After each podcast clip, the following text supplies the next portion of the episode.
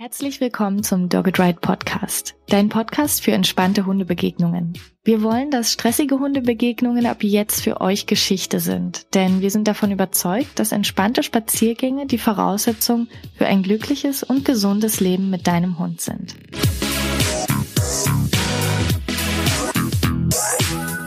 Ich bin Tine, Trainerin für Menschen mit Hund und in der heutigen Folge erfährst du, wie du deinem Hund Strategien vermitteln kannst, mit denen er selbst in Hundebegegnungen dafür sorgen kann, dass es ihm besser geht. Mit der Methode, die du heute kennenlernst, wirst du deinen Hund besser verstehen lernen und erschaffst Lernerlebnisse für euch beide, die zukünftige Hundebegegnungen wesentlich stressfreier werden lassen. Da die heutige Expertin aus den USA kommt, findet das Interview auf Englisch statt, aber keine Sorge, du findest die Übersetzung bei YouTube und kannst so bequem parallel mitlesen. Today's guest is a dog trainer, author, and international speaker based in Oregon, USA.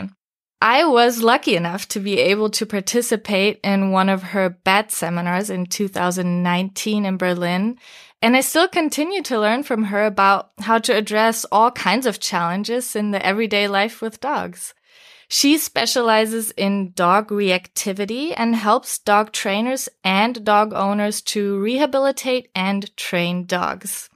She has a weak spot for fearful and reactive dogs, and therefore she has developed the BAT training method. It's behavior adjustment training, and it's especially for fearful and reactive dogs. So, welcome to the Dog It Right podcast, Grisha Stewart. Thank you, Tina. Thanks for having me. Thank you so much for being here.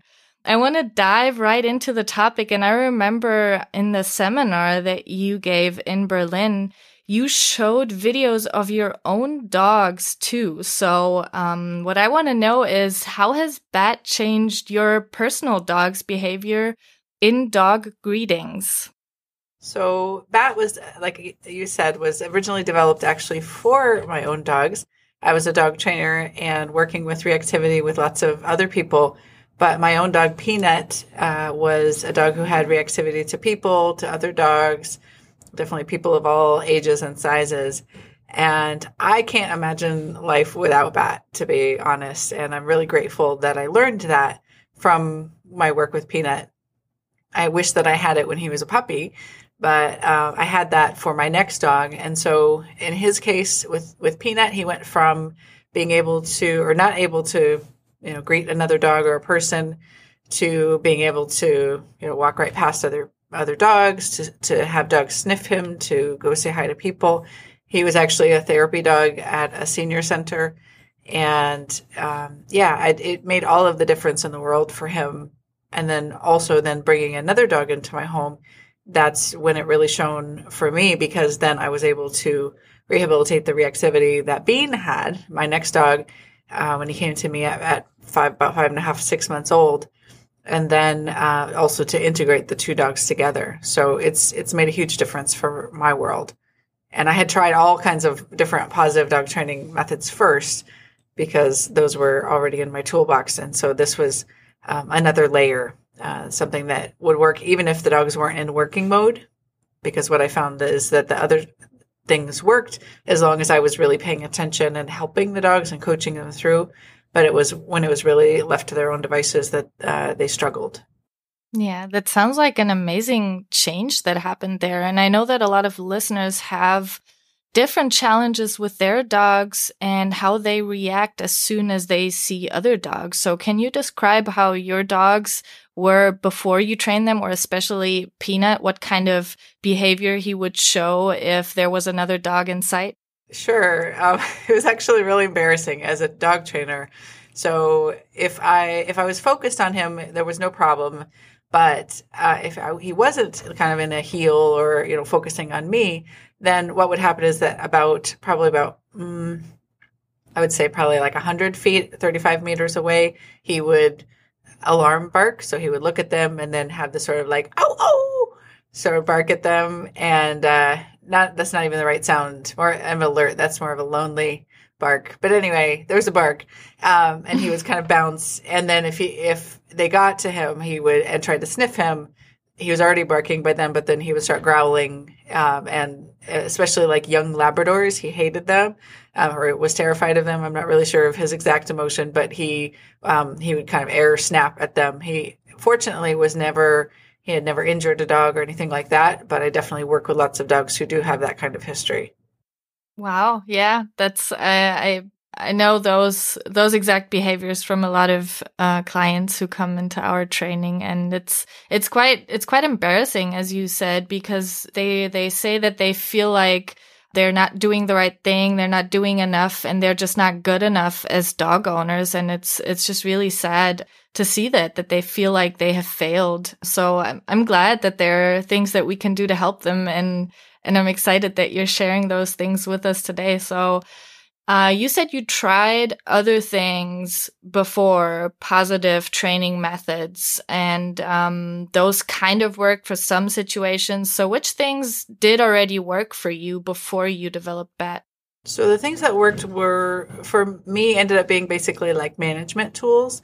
So, for example, if uh, I would see, you know, another dog out on the street and unfortunately, a lot of times it ended up being one of my clients. And so instead of just avoiding me, they would like walk over with their dog specifically to say hi and show off their dog. And so I have my dog and I'm like, oh God, here it comes, you know. Uh, but after the training with him, then with the just the regular tools, so with uh, click to calm basically, and uh, what what ended up turning into look at that. So using that kind of tool because this was uh, probably oh 2003 or four i want to say. So look at that had not come out as a uh, an official uh, or Control Unleashed hadn't come out as an official protocol but basically that that protocol. Um, and it worked great. So as long as i was you know clicking when he would look at other people we could have a conversation or, or clicking for looking at the dogs as well. Um, we could have a conversation as long as they kept their dogs away from him. Uh, and greeting was definitely still not something he was really capable of doing, uh, but we could do kind of the canine good citizen type thing where he was sitting beside me and their dog was sitting over there, or at least not uh, being allowed in his space. And then he was fine. So as long as I'm paying attention and treating, or I didn't even necessarily have to be giving a treat right that moment uh, as long as he knew that I was still in a, in a training mode with him, he would be quiet. But the moment my attention really faded away from him and into the conversation, then he would bark. That sounds quite exhausting, right? And it sounds yes. it sounds like also something that most of the people are trying to get away from. So when they approach us, usually one of their biggest goals is I don't want to constantly be scanning the environment for the next possible challenge. And I don't want to have to be always aware of everything.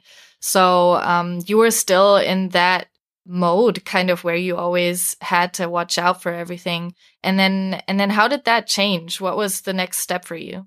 So what changed for me next is I, I ran into a technique that uh, it's, it's called CAT, and it was it's a technique that now the te- the practice that I did it was not something I would do anymore. It was kind of a um, leaving the dog in a, a situation where he would bark and then waiting for him to stop as part of it, which is is not something I recommend. But what I really took away from CAT is the idea of distance as a reinforcer, and that the barking isn't just like we can't we don't just say it's fear. We say what is the function of this behavior? Why is he doing it? And how can we help him have behavior that still meets that need but doesn't do it in such a way that it's you know doesn't fit well with society?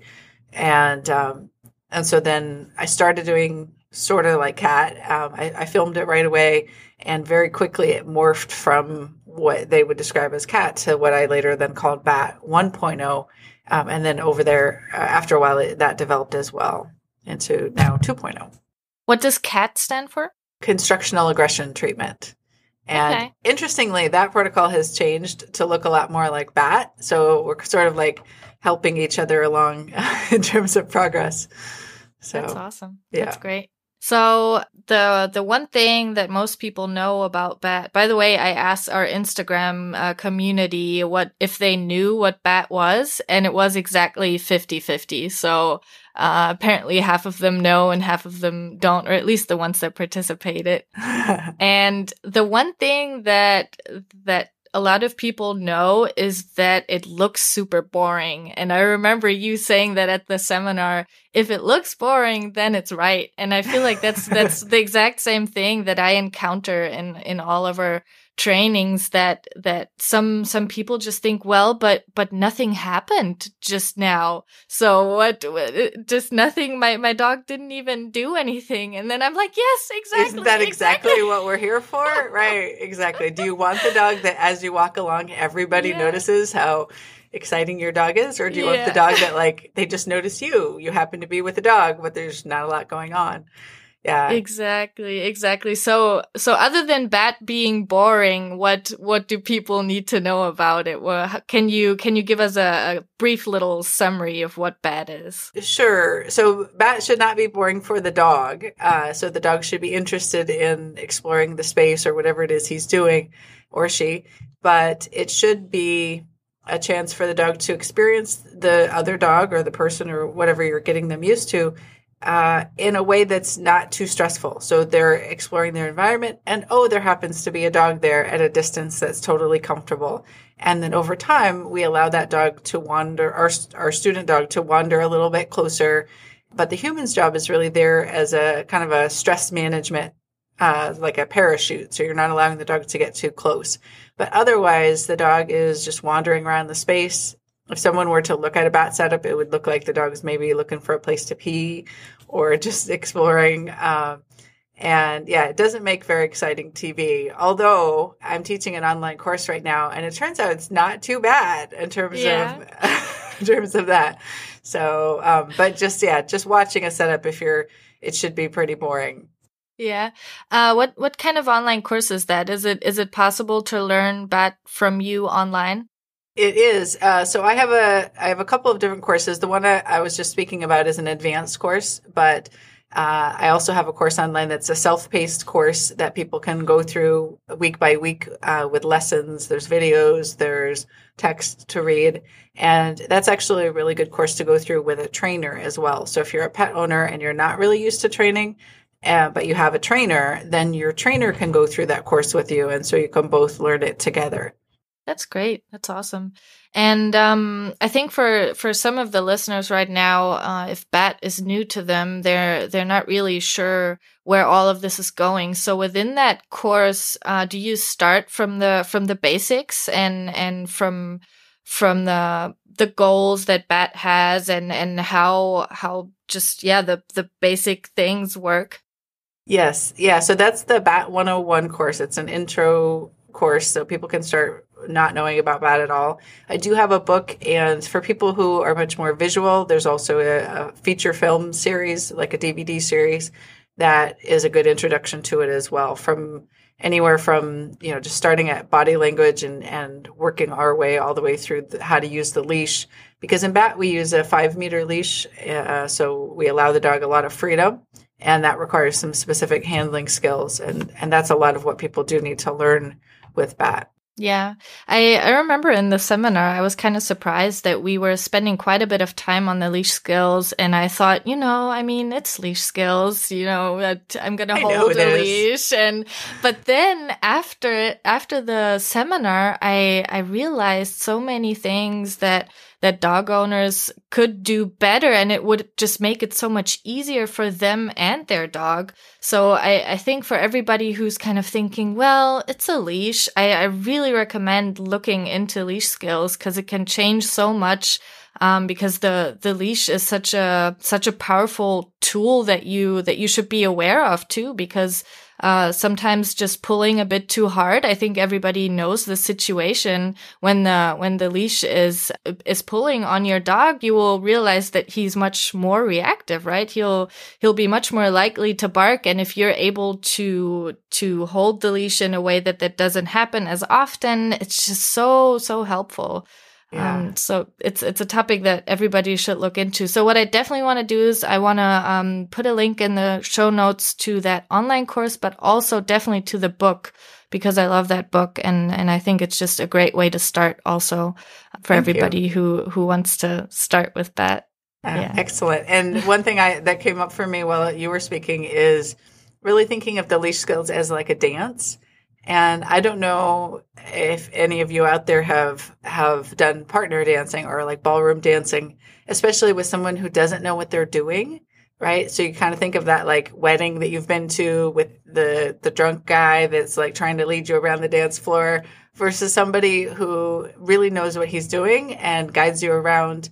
Um, so with the leash skills, we're really not guiding, so that that dance piece is a little bit off, but um, but really knowing that interaction between the person and the dog, and not just the leash itself, but uh, where we stand in relation to the dog, how we're breathing, all of that is really important. It makes a big difference in terms of reducing reactivity without the dog needing to have a huge amount of learning. Yeah, I, I love that comparison. I've never heard that. And I, I do like salsa dancing, so that ah. there's definitely a, a, huge parallel there. And also, you said um, you're not guiding, but I know that you talk a lot about how people actually guide dogs um, and, and they don't know that they're doing it, so they're not aware of it. And as far as I understand, that's a, that's a big part of BAT, and that changed um, a lot of things for me too, how I look at at dog greetings and the way that people sometimes guide their dog in a way that they they don't even want to. They're right? kind of, uh, yeah. changing yeah they're changing the situation in a way that i that they don't want to. And also they don't know that there are so many ways to change the situation in a way that they do want to and they can do that guiding the dog without actually having to pull on the leash so maybe the, those might also be some some little things that people can already start with. I think so. Is um, can you yeah can you dive into that a little bit? What does what does the position of the dog owner to the dog have to do with dog greetings? Why does it even matter if my dog sees another dog where I'm standing? Mm, yeah, so that's a great one for this.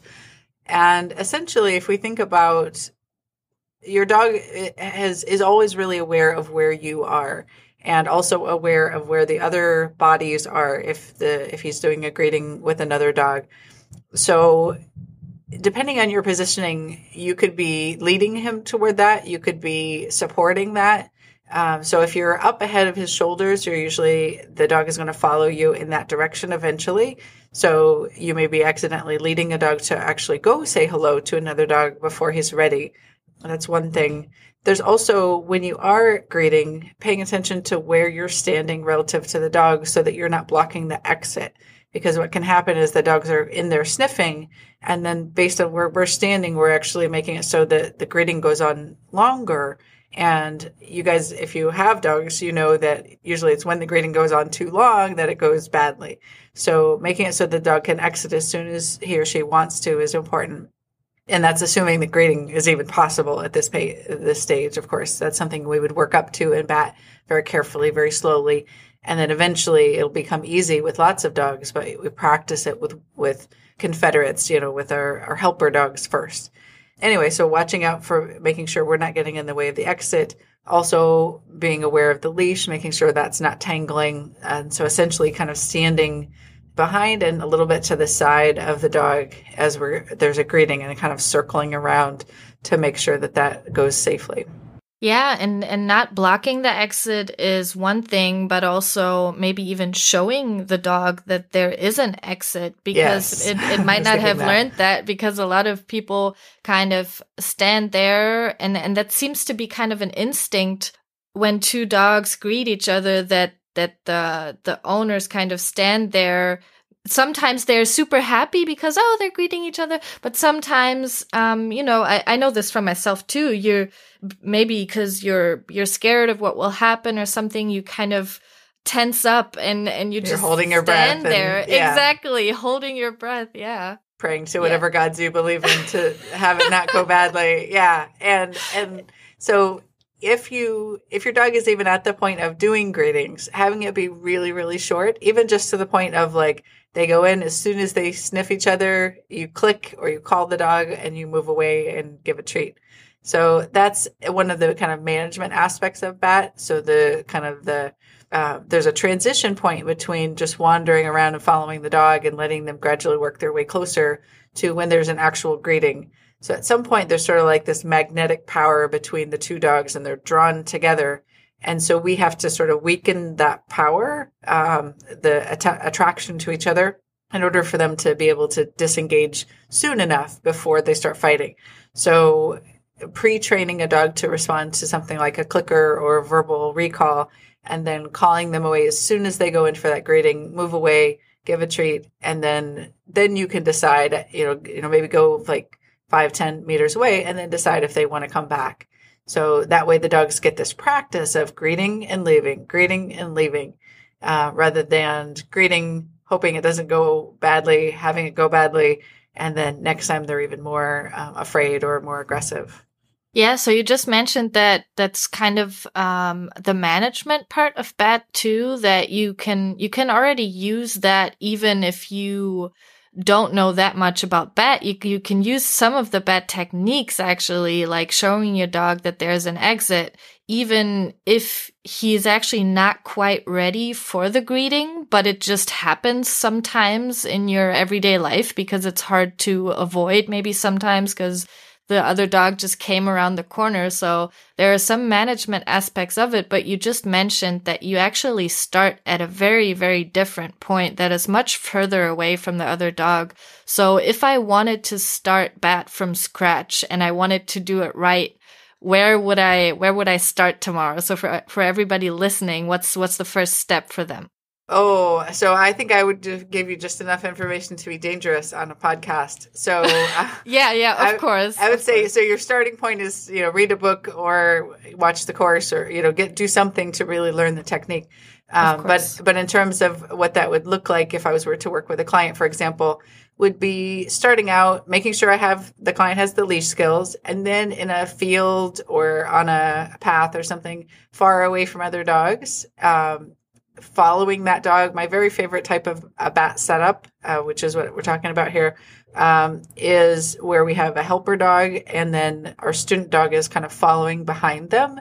And that distance, we want it to be far enough that they're a little bit interested, but they're still totally interested in the environment also, or, you know, able to connect with you or whatever else. So they're following and then gradually kind of catching up. And anytime that you feel your own pulse go up, feel free to just call the dog away, move away, and start over. Because if your pulse is going up, it's possible that the dog's is as well. Um, dog trainers, um, dog trainers tend to interact, interrupt too soon. So if you're a professional dog trainer, you might want to just be patient. Um, but if you're not, um, most regular pet folks seem to wait too long to interrupt. And so if you're getting a lot of barking and lunging, then err on the side of caution and just interrupt whenever the uh, whenever you're you're feeling tense.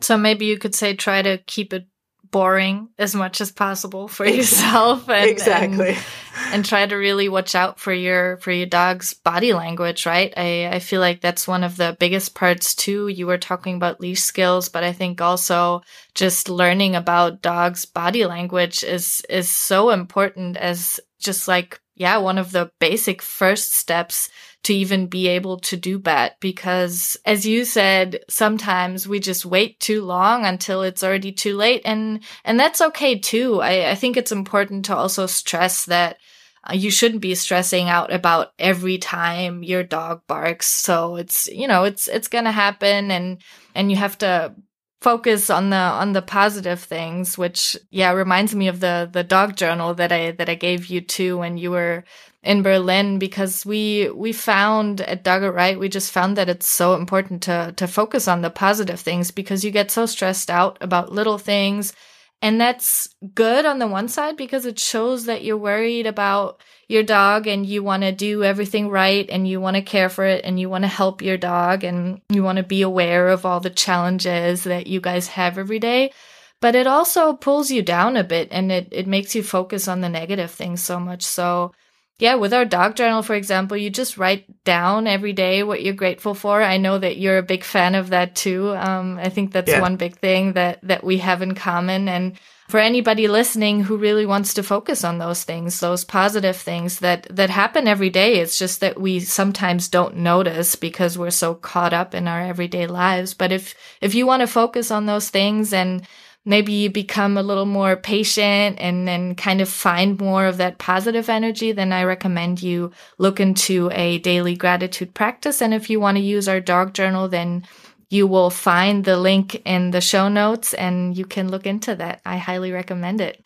But coming I, back, I like that book a lot. Oh yeah. Oh, that's awesome. That makes me really happy. I was I was so excited to be able to give it to you because I knew that you were into gratitude also. And and I think it's it's interesting because people who trainers who who work like this and even dog owners um, that come into our training, for example, at Dog Right, they they all already seem to have that mindset and and it apparently it comes kind of with positive dog training. And and that's I, I, think that's so so exciting that it goes hand in hand that if you practice gratitude you can focus on the positive things in training and you will automatically also be able to reinforce more of that positive behavior that your that your dog is showing. I, I just find that connection amazing.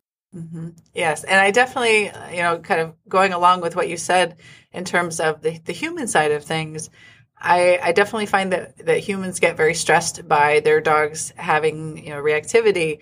And it's also the other way around so that when we're stressed the dog's picking that up. So anytime we can work on our own distress that helps a lot. Uh, that's one reason why i have a class called how to human which is about it has things like the gratitude practice mindfulness um, neuroscience all the various ways that we can relax our own selves uh, because you know dogs are they're attached to us. They, we are part of their their family, and they are part of ours. So um, you know we have this I this um, we take care of them, right? As you said, their well being is really important to us. And unfortunately, though, if we start to worry about it, then that creates a sort of downward cycle. And so noticing you know times when things are going well and being able to create these situation situations like that where the dog is doing well um, is also really useful. Definitely. I I just want to stress that I, I know that some people recommend, oh, you just have to relax and then everything will be fine because if if you're not relaxed, your dog is not relaxed. So I know that you were not saying that, but I know that some listeners might be asking themselves, oh, what if what if I'm maybe maybe what if it's my fault and I just need to relax? So um, I just want to stress that just relaxing is not it's not going to be it's the solution. right. It's it's like if you go out on a winter day wearing a scarf is great, but if you you know it's not the only thing that's going to keep you warm. So you staying relaxed is is wonderful. It's going to be a, it's going to help contribute to your dog's well-being, but you being stressed is not the cause of your dog's reactivity either. Yes, exactly, exactly. Thank you. We were we were talking about body language before too, um, looking at the dog's body language and kind of going from there and being able to tell what the next step is. So you just described a bat setup, which um, is, I think, a new word for a lot of people listening. So for you guys, again, it's it's called a bat setup because it's it's a special setup where you are very aware of how far you are away from the other dog and and um, how how okay your dog is with that. Is that correct? Correct. Yeah, it's basically okay. like a therapy session for your dog yeah. rather than just you know going out on the street and figuring out how things go you're arranging so you have a helper and, you can coordinate you know and be able to have the dog specifically have a positive experience yeah. Uh, I think there's quite a bit of effort that goes into that. If I think about it from my perspective, so if I wanted to start a bat setup, I would have to find a trainer. I would have to find a, a partner, another dog that is also kind of okay with that. I would have to find a location where to do that. Can you explain why it's still worth it to go through all that effort, um, and, and what the, what the positive effects of that are? Because I know that they're great positive effects and I want more people to do it. So can, can you You're please like, tell don't, us don't why? Yeah. so yeah, it's absolutely worth it. And here's the thing. So I lived with uh, Peanut for probably 11 years with his reactivity and we worked on counter conditioning and we did all these other things. And I had not done bat setups for his reactivity with dogs. And then I did I think it was something like 10 or maybe 12 bat setups with dogs. And then he was able to interact with other dogs on walks without having all of those big problems. So we can have a lifetime of having to worry about reactivity or you know for 2 months 6 months some period of time we can do these setups that do yes co- cost us time and effort but in the long term we're actually creating a healthier dog because their their stress level is lower, their cortisol is level is lower, so they may live longer. Uh, your walks are more pleasant, uh, and just in general, you're you're caring for the well being of your dog. You're not just saying don't bark. You're saying there's no reason to bark, and you're helping him discover that for himself, so that the lesson will stick.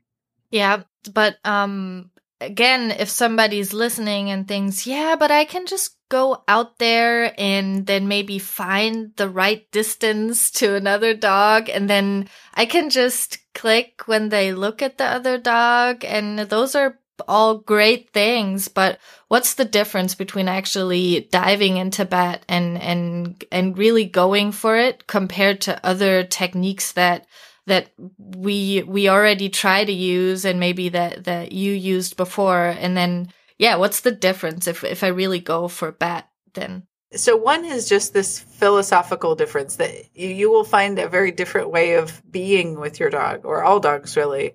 And i actually find it's beneficial even for myself in the way i interact with myself. But specifically relating to the reactivity i found that dogs tend to be a little bit amnestic uh, because so like it's like they forget the the you did all this training when you take them out of the context of using the click and treat and all of that stuff. So that creates this sort of safety cue that the dog says, "Okay, I'm safe in this scenario when we're in working mode."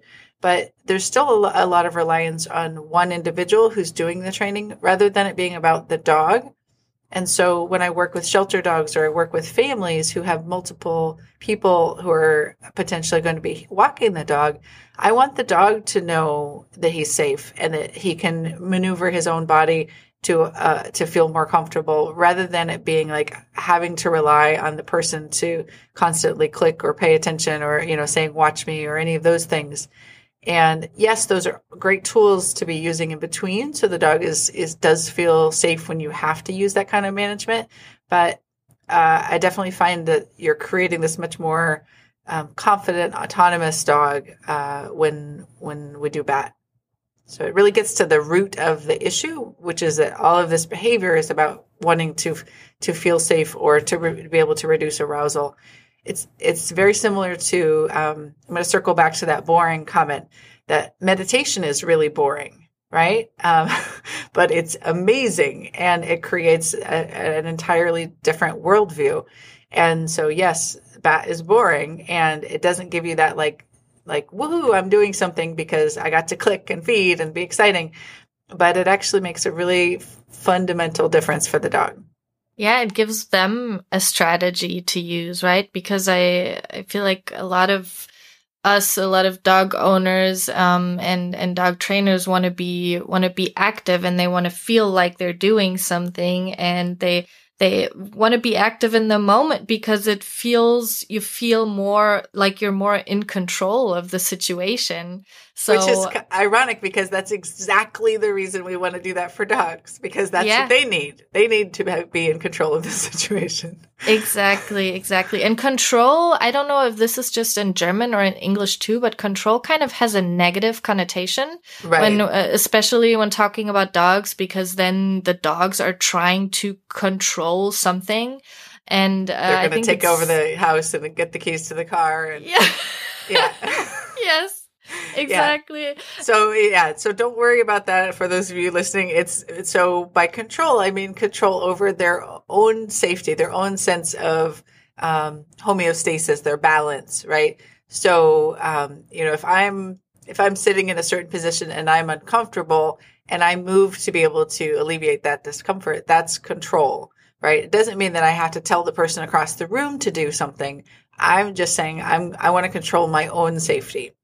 And I like thinking about it looking at the opposite of control because that would be loss of control and then that that also sounds much better. Yeah you don't want your dog to feel like they're losing control right? So um, I think I think that's great that Bat is giving them a strategy to actively do something, and and we know what it feels like. That it feels great to have a strategy to deal with the situation, and um, yeah, we we want to give that to them. So right, I think that's that's that's amazing that um, that Bat can do that. And and ultimately, if we think about control, by by teaching our dog how to do this, we are still controlling the situation, right? We're still creating a situation in which our dog is safe. He can meet other dogs or not, depending on, you know, if the dog has killed other dogs, that may not be a, a final solution. We might want to, you know, learn to walk around them. But we are fixing the problem. It's just not right in that moment reaching in. So just like if you were the the boss of an organization, right? I, I, imagine a lot of you have had bosses where they told you, do this, do this, do this, like very micromanaging, versus a boss that says, I trust you, you can do this, here's this task, right? And so the boss is, yes, in control of you, and yet you're also in control of yourself. So the control is, it's not like a pie. You're not going to run out of it, right? You can both have control. Yeah, that's that's great. That's a great comparison.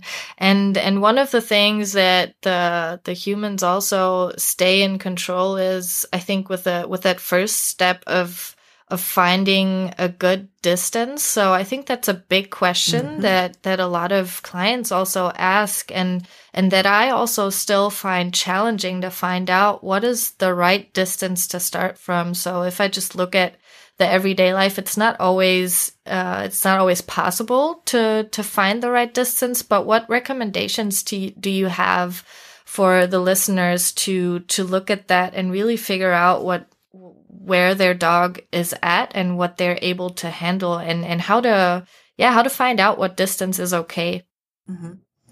so the distance will be different based on which aspect of bat that you're using right so there's uh, the kind of the standard version where we're the dog is learning the most that we tend to do in the setups. And so for that, finding the distance with so there's no treats that you're you know you're not doling out treats. For that, that the distance is usually much larger than you would expect. Uh, and and what you're doing is, or what I do is basically I kind of go as far as I can in the space that I have, and then gradually let, let the dog go closer from there. Uh, but one way to also think about it is just that I'm looking for the dog to be interested in, in the environment and then able to also look at the other dog, you know, every at least probably minute or two and probably no more frequently than every 30 seconds.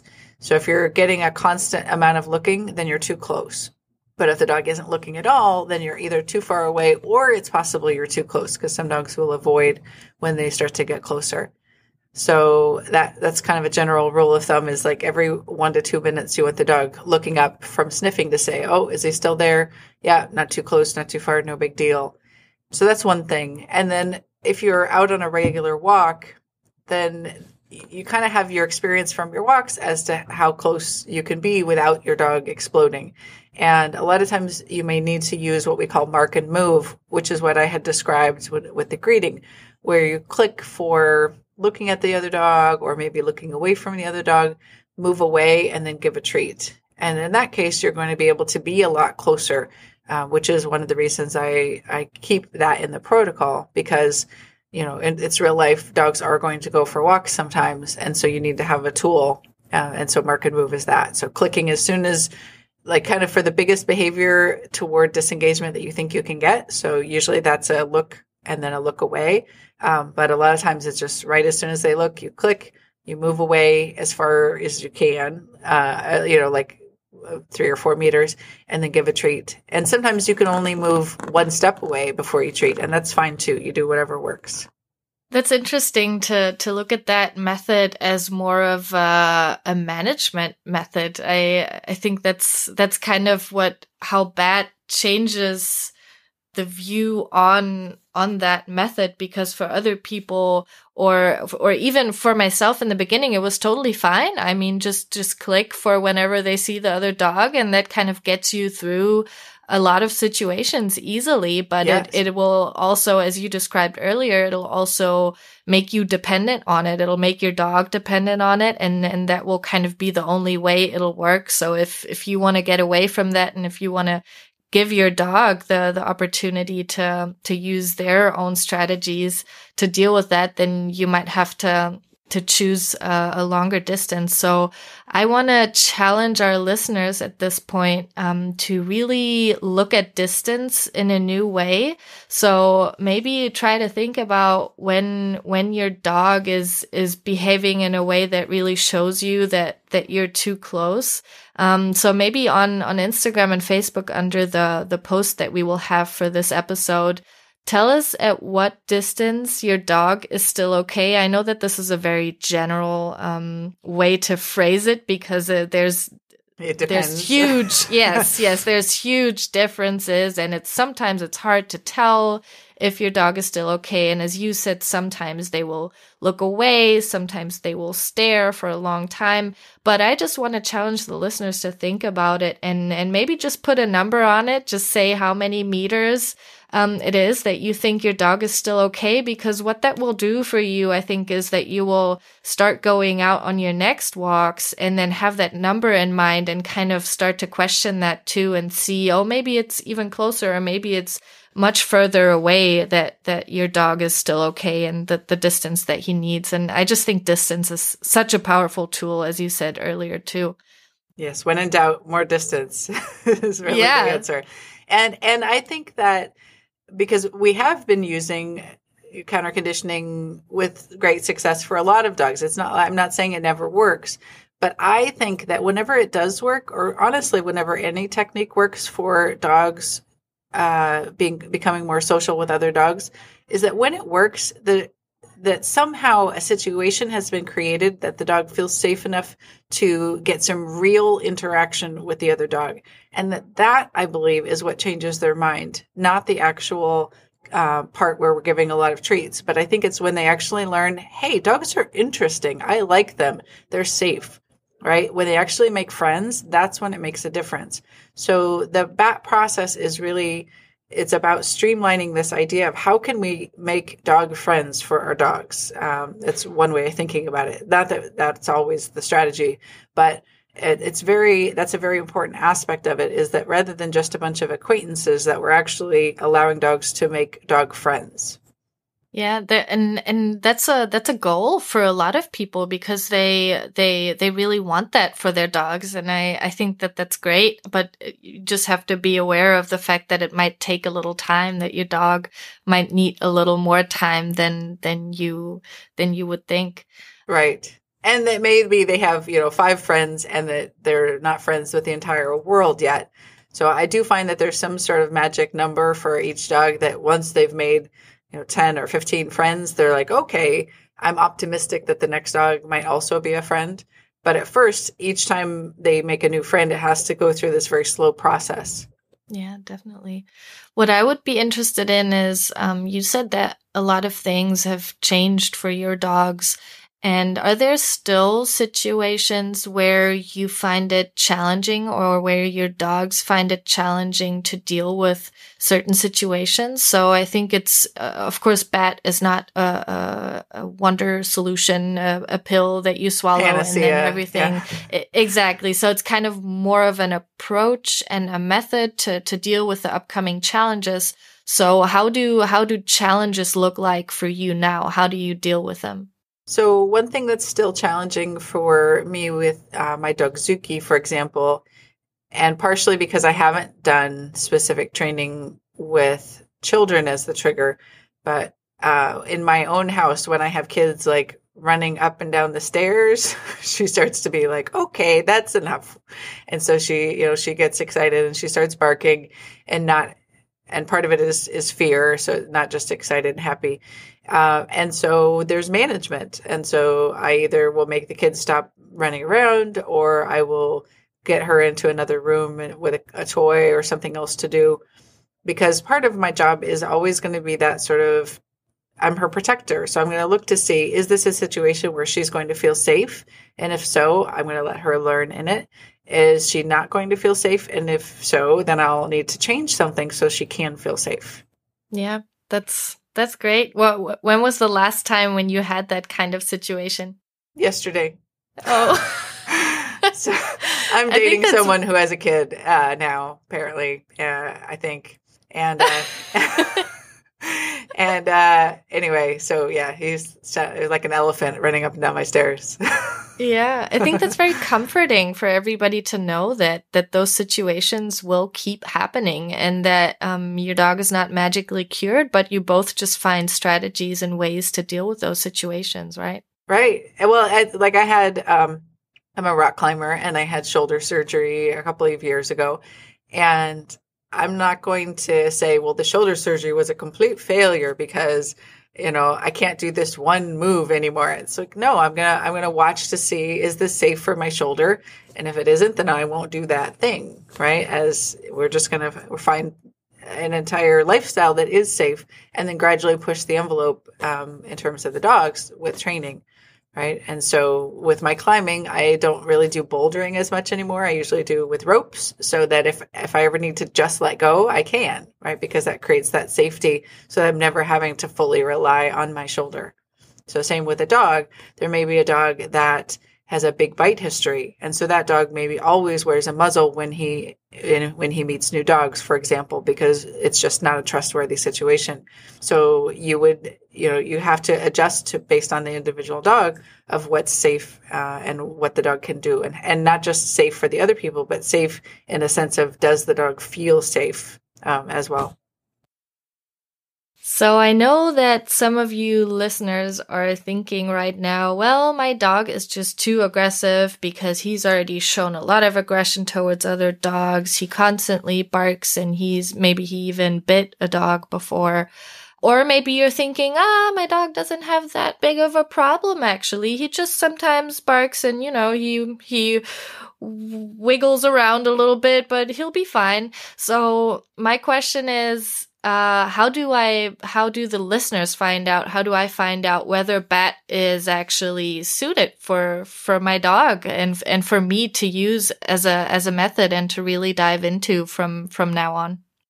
Well, bat is really flexible. It, it works for dogs who are, uh, very reactive. So they've, you know, have a bite history, damaging other dogs or, or people or whatever else uh, anywhere from that down to just socializing a puppy. So it's it's a very um, to me it's a really fundamental tool that I might use in concert with other things uh, depending on the situation. But it's pretty much always part of every treatment plan I have is how to, you know is using those leash skills. Um, giving the dog a sense of freedom whenever is possible, and then depending on the history of the dog, that situation where we create a sense of safety may look different for different dogs. We might be able to start right away with greeting, you know, grading as if it's a puppy, or we might need to work on more distance first um, if it's a, you know, a dog with a history. So it's, yeah, it's a really flexible technique. And so I recommend that everybody look into it really. Um, so not just for a specific issue. and not just because I made it. I mean, I made it that way because I really love it. So yeah. I like things that are that have multiple uses. Yeah well you you already know that it's working for a lot of people too because i know that a lot of people are huge fans not just of you but really also of the technique and they're practicing it every day. And and you can see that it that it works. I i see it in in our trainings at dog right also and you see that it's that it works. So this is not not just promoting a technique but it's really just something that that will help dog owners and their dogs uh, kind of just have a better quality of life in, in their everyday life. So I, I think it's great. And I totally agree that everybody should look into it. And I have a, a bit of a challenging question for you. That's the last question. And I would like to know from you if there was one thing that you could tell the listeners, if there's one thing that you could tell all dog owners when it comes to dog greetings? What what would that one thing be that you would really want everybody to know when it comes to this challenging topic? Mm, I would say be aware of the emotional response of the of everyone involved that there there needs to be consent from I guess consent is really the thing. So there needs to be consent from all of the humans, but there also needs to be consent from the dogs um, in the greeting. And I would say if you have a dog who's growling or barking, that one way to think of that, even though they might be rushing in, is that they are not giving consent for that greeting. Um, so to be really mindful uh, that that both dogs, especially, um, are giving consent for the greeting. That's great. That's awesome. Thank you so much. I, I think this, this talk was very, very helpful for all the listeners and, and I hope that everybody enjoyed it. And I, I definitely want to thank you for, for taking the time and, and sharing all this with us. I'm happy to be here. Und wenn du jetzt mit deinem Hund BAT ausprobieren möchtest, entweder alleine oder zusammen mit einer Trainerin, dann schau doch mal bei Grishas Online-Kurs vorbei und den Link dazu findest du in den Show Notes. Und außerdem hinterlass uns einen Kommentar bei Instagram und Facebook und zwar wollen wir wissen, wie weit muss dein Hund von anderen Hunden entfernt sein, damit es ihm noch gut geht? Also an welcher Stelle zeigt er noch keine Anzeichen von Stress? Sind es 10 Meter, 20 Meter oder 50 Meter? Sag's uns bei Instagram oder Facebook unter dem aktuellen Foto zu dieser Folge. Wenn du jetzt dein tägliches Dankbarkeitstagebuch führen möchtest, was wir vorhin erwähnt haben, um mehr Energie zu haben und auch mehr Geduld mit deinem Hund zu haben und auch den Stress, den man so im Alltag mit mit Hund manchmal hat, besser wegstecken zu können und dich auf die schönen Dinge im Leben mit deinem Hund zu fokussieren, dann findest du auch den Link zu unserem Dog Journal in den Show Notes. Wenn dir diese Folge gefallen hat, dann lass uns doch eine Bewertung bei iTunes da und folge unserem Podcast in deiner Podcast-App, damit du keine Folge mehr verpasst. Das war der Dogged Ride Podcast, dein Podcast für entspannte Hundebegegnungen. Wir wollen, dass stressige Hundebegegnungen ab jetzt für euch Geschichte sind. Denn wir sind davon überzeugt, dass entspannte Spaziergänge die Voraussetzung für ein glückliches und gesundes Leben mit deinem Hund sind.